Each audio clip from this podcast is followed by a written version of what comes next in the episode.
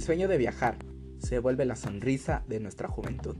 Así comenzaremos a caminar en la aventura de lo extraordinario. Sinaloa.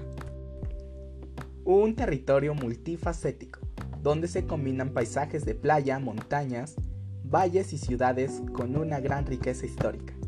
Culiacán, la capital del estado, tiene un pasado colonial que se hace presente en sus edificios y calles. Tal es el caso de la catedral y el palacio municipal. El clima cálido de la ciudad es idóneo para pasar el día en alguno de los parques acuáticos de la región.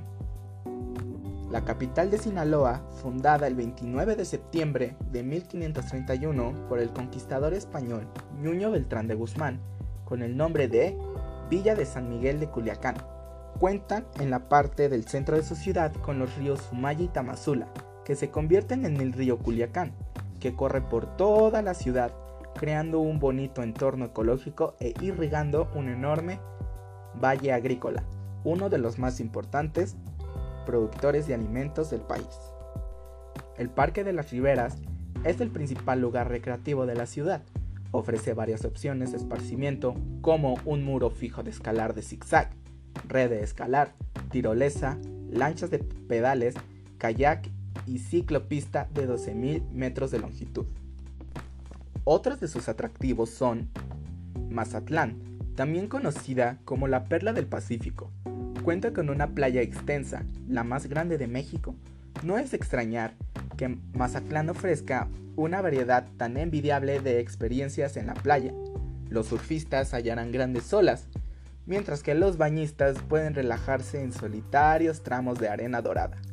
Si buscas elegancia sin pretensiones en un entorno romántico, este es su destino vacacional.